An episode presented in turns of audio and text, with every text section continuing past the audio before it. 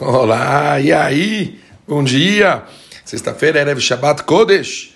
Baruch Hashem, a gente continua o nosso estudo diário do livro Mirtav Melial. Estamos falando sobre o conceito de milagre e natureza. Vimos quatro níveis de como a pessoa ela tenta ver Kadosh Baruch Hu em relação à natureza e o mundo em relação à vida dela.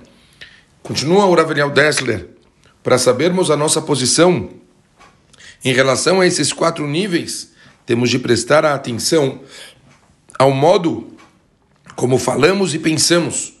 Como se explica um êxito sem precedentes nos negócios? O primeiro pensamento que ocupa nossas mentes é o das causas naturais. Dizemos sim, é realmente talentoso, um especialista no ramo, tem vigor, iniciativa. Se vemos um exército vencer uma batalha, a gente vai falar sim, esse é o exército mais poderoso, mais bem treinado, seu armamento é mais sofisticado, blá blá blá.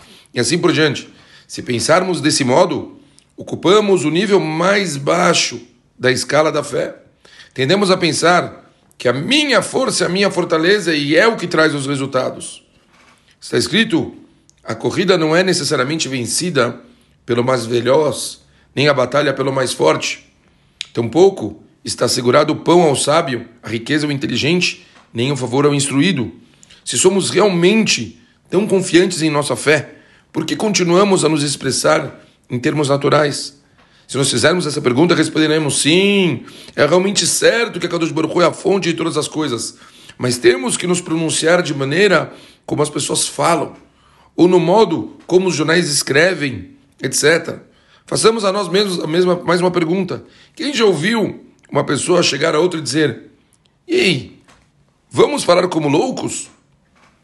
Com quanto tentemos compensar nossos defeitos no plano de fé e pronunciamos expressões como Baruch Hashem e Mirze Hashem, temos que reconhecer que nossos pensamentos, projetos e atitudes se originam da conhecida filosofia que valoriza os poderes e períodos dos processos naturais, acreditamos, acreditando tudo o que vemos ao fator causa-efeito.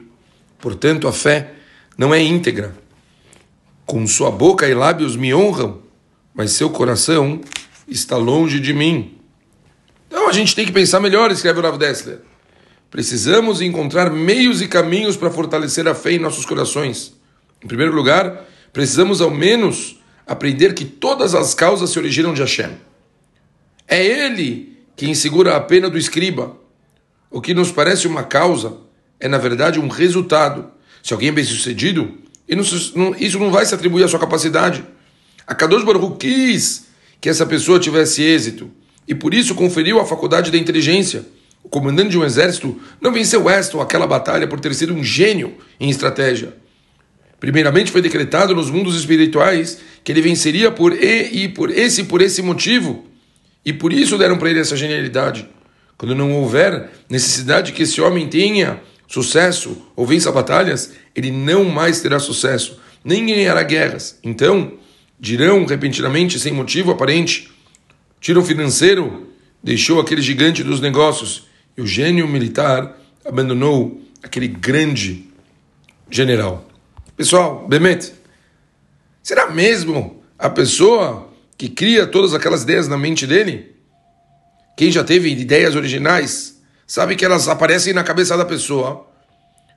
Tipo, de repente, é impressionante como uma coisa dessas de repente aparece na cabeça dela. Será que foi bem só ela? A pessoa não tem a menor ideia do porquê aquilo aparece. A Kadosh Baruchu dá para as pessoas o que elas precisam para elas conseguirem vencer. A Kadosh Baruchu faz tudo pelo ser humano. Se as pessoas se acostumarem a pensar que tudo que acontece na vida deles, tudo, a fonte disso é Boreolam, essas pessoas elas vão parar um pouco de achar que as coisas que acontecem foi por causa disso ou daquilo, foi porque foi uma consequência desse ou daquele ato, e as pessoas vão entender realmente que no fundo tudo foi a causa de Boreolam. Boreolam por algum motivo quis que essa pessoa vivenciasse isso. E essa é a fonte de toda a natureza, essa é a fonte de todos os milagres, esse é o início e o princípio de tudo. Continuamos, se Deus quiser, no domingo. Um beijo grande para todo mundo. E ótimo Shabat, e ótima semana, e ótimo dia. Valeu!